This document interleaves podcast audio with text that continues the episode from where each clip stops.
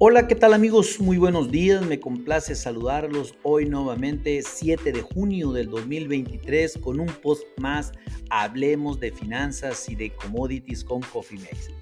En este espacio vamos a dedicarlo para platicar de la información financiera y económica más relevante a nivel nacional e internacional para la sesión financiera del día de hoy.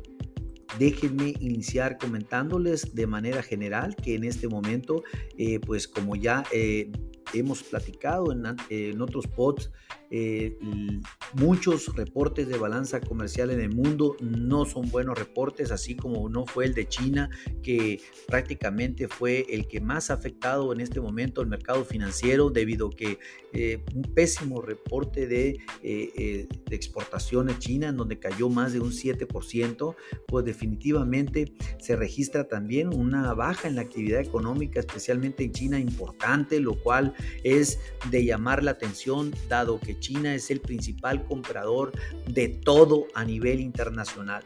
El Banco de Canadá sorpresivamente subió su tasa de referencia, la vamos a platicar un poquito eh, pues más adelante, sin embargo pues la subió en un cuarto de punto y actualmente ya se encuentra Canadá en 4.75%. Definitivamente pues estos 25 puntos base a la alza representan, eh, representan una información para la Fed porque ya lo hizo Australia, ya lo hizo Canadá, eh, eh, por lo tanto, pues definitivamente todavía somos más creyentes de que la Fed va a dar la sorpresa y este próximo 14 de junio va a incrementar la tasa de interés nuevamente. Lo bueno que para México las tasas se van a analizar de nuevo en reunión de política monetaria hasta el próximo 10 de agosto. Eh, por otra parte, pues definitivamente los mercados de capitales se encuentran, como ya lo hemos platicado, de un comportamiento mixto, más enfocados a, la baja. Solamente el Dow Jones estaba subiendo un 0.21%, mientras que el Standard Poor's cayendo el 0.30% y el Nasdaq el 1%. Definitivamente, pues el dólar también pierde un poco de terreno a nivel internacional en este momento, un 0.07%, lo cual pues muestra cierta debilidad que puede estar siendo aprovechada sin lugar a dudas por los commodities, por algunos commodities y por algunas monedas a nivel internacional, como es el caso de nuestra moneda, el peso, que le saca en este momento una apreciación frente al dólar del 0.27%, algo como 5 centavos por dólar, ya para cotizar a niveles de 17.34 34 pesos por dólar en este preciso momento. Pero pues déjenme comentarles de manera específica en los Estados Unidos se dio a conocer el reporte de la balanza comercial, el cual registró un el déficit más alto del año con 74.600 millones de dólares contra 75.200 millones de dólares esperados y contra 60.060 millones de dólares informados en el mes de abril. Las exportaciones bajaron un 3.6% y la las importaciones crecieron el 1.5%. Impresionante. Eh, por otra parte, se dio a conocer que los activos de Binance, esta, eh, este, con, este conglomerado de criptomonedas en los Estados Unidos, pudieran ser congelados después de las demandas por engaños impuestas por la SEC. Coinbase también se encuentra afectado por las demandas de la SEC, no obstante las criptomonedas fuertes como el Bitcoin, el Ethereum y algunas otras pues recuperaron terreno perdido el día de ayer, ah, eh, pues prácticamente eh, recuperaron y hoy por la mañana pues se encuentran muy pero muy estables. Por otro lado, pues ya comenté, el mercado de capitales se encuentra mixto, solamente el, el Dow Jones es el que está subiendo, Standard Poor's y Nasdaq cayendo fuertemente en este momento en los Estados Unidos. Hablando de México, pues se dio a conocer también la productividad laboral al primer trimestre que continúa a la baja. El índice general de productividad bajó un 1% respecto al cuarto trimestre del 2022 y 2.2% respecto al primero, lo cual pues sí definitivamente sí es un dato muy importante esta caída ya que eh, respecto al trimestre previo, todas las actividades eh, registraban bajas en las primarias, eh, bajaban las primarias, bajaban 2.6, las industriales el 1.5 y los servicios casi un 1%. Las reservas internacionales dadas a conocer por Banjico la semana pasada, la cual eh, cierran al 2 de junio, fueron de 207.604 millones de dólares, disminuyendo 495 millones de dólares de reservas.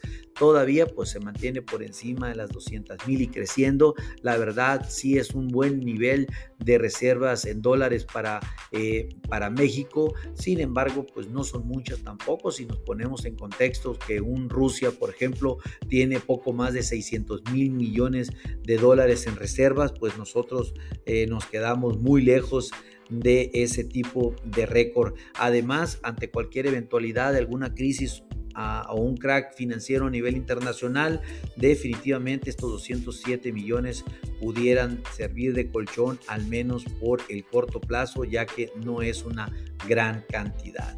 De acuerdo con la encuesta quincenal de Citibanamex, los analistas esperan que Banjico baje su tasa eh, para finales de año nosotros todavía somos escépticos en eso. Hay que ver qué va a continuar haciendo la Fed de los Estados Unidos y si este próximo 14 de junio no da la sorpresa. La misma encuesta espera una baja de los precios del 0.17% para mayo y para el subyacente una, tasa, una alza del 0.33%. Para este año se espera una inflación entre el 5 y el 5.10% de la encuesta anterior, pues esto eh, al menos ya estamos en la barrera del 5% y con la posibilidad de que esto se rompa. Y pues realmente el crecimiento del PIB me gusta porque lo subieron del 1.9 al 2% y nosotros somos más optimistas en donde vemos el PIB por encima del 3% a finalizar este 2023 pues vamos a esperar. Eh, por otra parte, Teléfono de México anunció un acuerdo para incrementar el salario en 5.6%. Esto es tema, es tema importante, sin embargo, este incremento se queda mucho a deber, dado que la inflación ha sido mucho mayor a ese 5.6%. OMA eleva el 10% del tráfico de pasajeros en sus aeropuertos. En el mes de mayo se registra una actividad importante en los vuelos a nivel nacional e internacional, lo cual pues obviamente también nos indica un crecimiento de mediano plazo. La ganadora como siempre, Viva Aerobús, que elevó su tráfico en un 16.6% en el mes de mayo y continúa creciendo a dos dígitos. Qué impresionante esta aerolínea. Eh, bueno, por otro lado, pues déjenme comentar que el día de ayer la noticia la dio el canciller Marcelo Ebrard, que renunció eh, bueno, no la ha hecho oficial, sino hasta este próximo lunes y se lanza abiertamente en la campaña, a la campaña presidencial, pero primero tiene que, tiene que ganar eh, las internas en, su partido, en Morena, para poder pensar en ser candidato por, por este partido.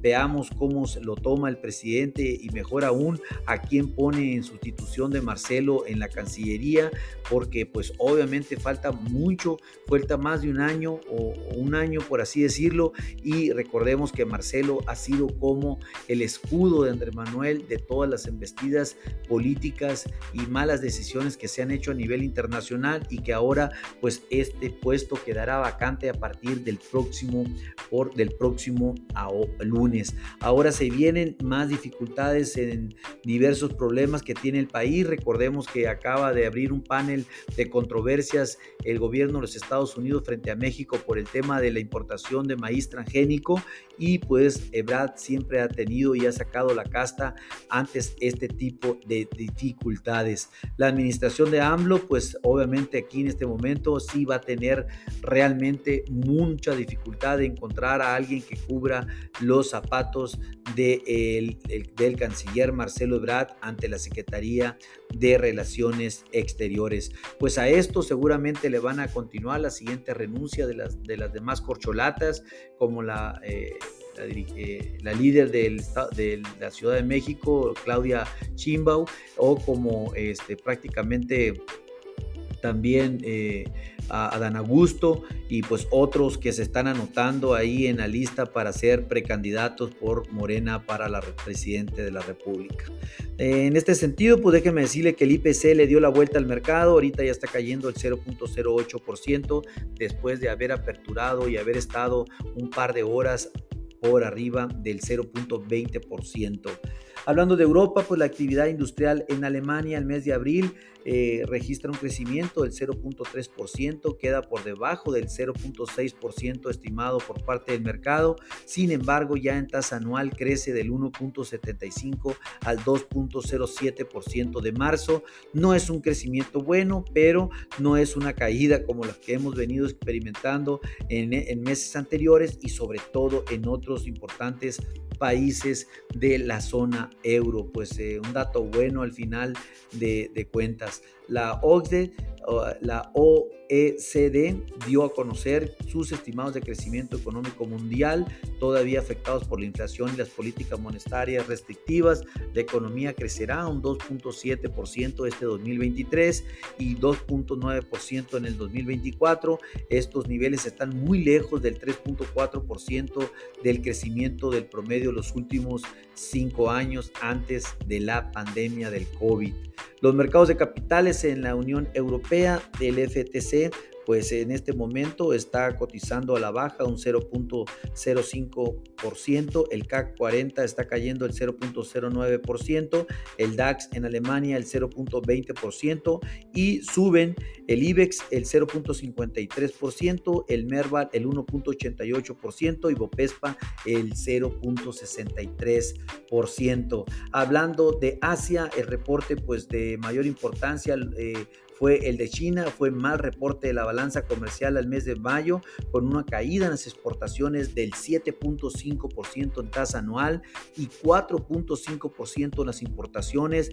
El superávit se reduce de 65.810 millones de dólares a 90.210 millones de dólares. Estas cifras pues dan muestra de la debilidad del crecimiento económico mundial y en donde China pues obviamente es el principal indicador para todos nosotros. En los mercados de capitales, pues con movimientos mixtos, sin embargo, eh, el, el, níquel en Japón está cayendo el 1.82%, el Hansen sube el 0.80%, el Kospi 200 está cayendo el 0.20%, Shanghai está subiendo el 0.08% y el Sense está cayendo el 0.60%. Hablando de, la, de América, pues como le comenté al principio de este podcast, el Banco Central de Canadá sorprendió al mercado con un alza del 25 puntos base de su tasa de referencia, ahora la sitúa en 4.75% cuando se esperaba que la dejara sin cambio en 4 50%. La tasa de bonos del Tesoro de los Estados Unidos, por recientemente, como ya lo comenté, eh, con eh, decisión de registrar un aumento en las tasas, eh, pero sin embargo vamos a esperar a ver qué sucede en la reunión de la política monetaria para Estados Unidos este próximo 14 de junio, en donde nosotros somos alcistas a pesar de que ese porcentaje todavía representa menos del 30% de probabilidad. Las exportaciones de Chile al mes de mayo bajaron, qué novedad, pero todo otra vez bajaron para un total registrado un repunte del 3% y las importaciones un 6.5%, con lo cual la balanza comercial baja de 1.150 millones de dólares a 950 millones de dólares. Por último, la inflación en Brasil y eh, la inflación en Brasil al mes de mayo va en buen camino, sin embargo, pues registró un alza del 0.23% de un 0.33% esperado, pero ya en tasa anual baja del 4.18 al 3.94% y eso la verdad es la noticia. En fin, esta es la información más relevante que contamos a nivel internacional. Espero que sea de utilidad, que vayan, estén en su, en su oficina o, vayan en su coche o estén en el campo o estén en su planta, en donde estén. Eh, lo importante para nosotros es que estén informados. Eh, damos un overview global de lo que pretendemos qué es lo más importante para todos ustedes y sobre todo qué es lo que le puede ayudar para tomar las mejores decisiones internamente para sus empresas. Les recuerdo, activen sus estrategias en administración de riesgos. Si ustedes no cuentan con una, con una llámenos o pónganse en contacto con nosotros en info.cofimex.net o bien por medio de este podcast y con gusto lo contactaremos. A nombre de todo el equipo de Cofimex y mío propio José Valenzuela, le doy las gracias por su y les recuerdo que lo peor es no hacer nada. Pasen un hermoso día. Hasta luego.